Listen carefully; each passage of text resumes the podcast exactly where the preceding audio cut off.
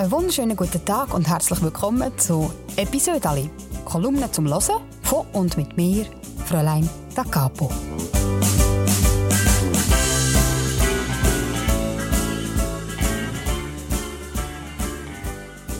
Ich bin seit 2015 Kolumnistin für die Schweizer Familie und das heisst, ich schreibe jede Woche ein Episode.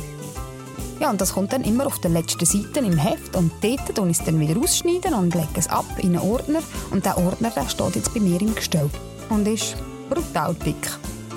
Und jetzt habe ich gedacht, ich könnte diesen Ordner vornehmen, aufschlagen und mit euch zusammen eine von diesen Geschichten aufwärmen.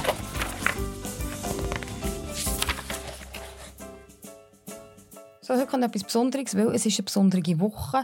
Ähm, ich habe am Montag Fußball geschaut die Schweiz hat gewonnen gegen Frankreich und ich bin schon nicht so Fußball. Ich hätte lieber Krimi oder so, aber das ist ein Krimi gesehen. Also adrenalintechnisch steht das im Krimi in nichts nach.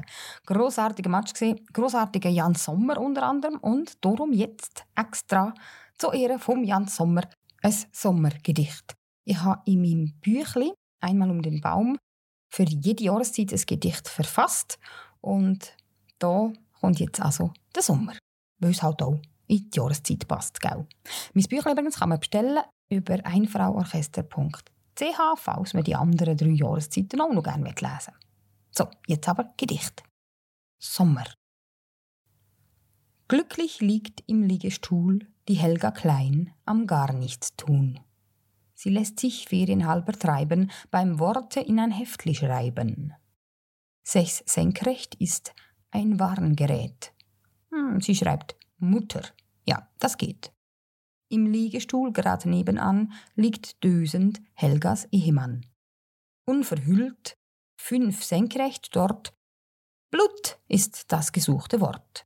Mannen, schreibt sie speditiv, bei Halbaffen nachtaktiv. Eine Farbe, die ist rot, der Tierkadaver, der ist tot. Gschmuch, schreibt sie bei Unwohlsein, bei tödlich, trägt sie Leben ein.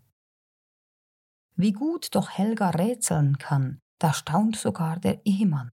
Fünf waagerecht, ein kleiner Slip. Sie überlegt, da kommt ein Tipp. Herr Klein bemerkt so nebenbei, er glaube, dass das Faden sei. Helga nickt und trägt es ein, wenn er das sagt, wird's wohl so sein. Belegte Brötchen sind besetzt, sie kommt voran, schon fast zuletzt fehlt dort noch stehendes Gewässer in Form von Eis steht Wasser besser. Vier waagerecht, Haushaltsgerät, es folgt ein Streit darob, was geht.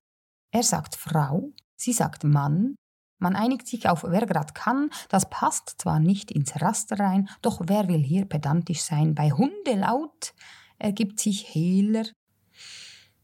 Auch Heftlimacher machen Fehler. Der Lösungssatz ist nun gefunden, er lautet Kurzkneber its Zunden. Auf Nachbars Grundstück frönt im Stuhl der Herbert Groß dem gar nichts tun. Ferienhalber tut er fehlen im Büro, muss sich nicht quälen, kann herrlich an der Sonne chrösen, die Gattin tut Sudoku lösen. Doch sie kommt nicht allzu weit, die Sonne brennt, der Gatte schreit. Sie eilt ihm einen Schirm zu stecken, so kann er sich im Schatten strecken. Dann bringt sie ihm Apero, so lässt sich's leben, denkt er froh.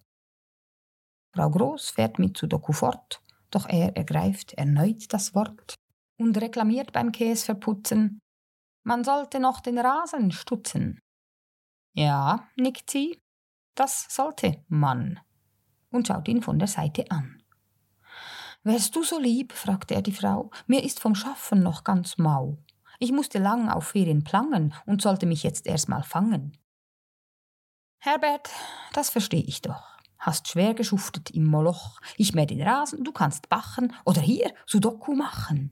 Sie erklärt ihm motiviert, wie Sudoku funktioniert. Herbert tut ganz interessiert, als sie ein Beispiel demonstriert. Die Gattin muss ja nicht erfahren, dass er schon seit vielen Jahren im Büro vor allem döst, wenn er nicht grad Sudokus löst. Helga Klein stupst ihren Mann mit dem Kugelschreiber an. Er ist darob nicht sehr erfreut, er habe grad so schön geträumt, warum sie ihn denn jetzt bloß wecke. Gehört habe sie durch die Hecke, dass der Frau Nachbarin ihr Mann nicht mal Sudokus lösen kann.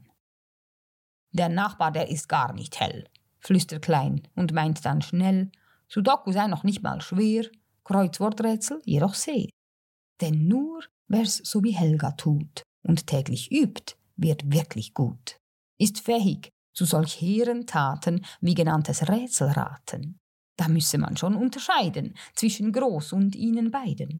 Man weiß ja, dass nur clever wird, wer stets das Hirn im Kopf trainiert. Doch klug kann Nachbar Groß nicht werden. Wo nichts ist, kann man nichts fördern. Das ist es mit meinem Episode aus dem dicken Ordner. Wenn es euch gefallen hat, dann könnt ihr den Podcast sehr gerne abonnieren und vor allem auch euren Verwandten davon erzählen, damit ihr das nächste Mal alle wieder dabei sind, wenn ich hier alte Geschichten aufwärme. Damit es euch bis zum nächsten Podcast nicht langweilig wird, könnt ihr sehr gerne schauen, was ich so treibe in der Zwischenzeit. Ich bin auf Instagram, ich bin auf Facebook, man kann immer reinschauen, was ich so mache. Oder ihr könnt die aktuellste Kolumne lesen, die findet man nämlich in der Schweizer Familie von dieser Woche. Und jetzt wünsche ich euch einen ganz schönen Tag. Habt's gut und einander gern.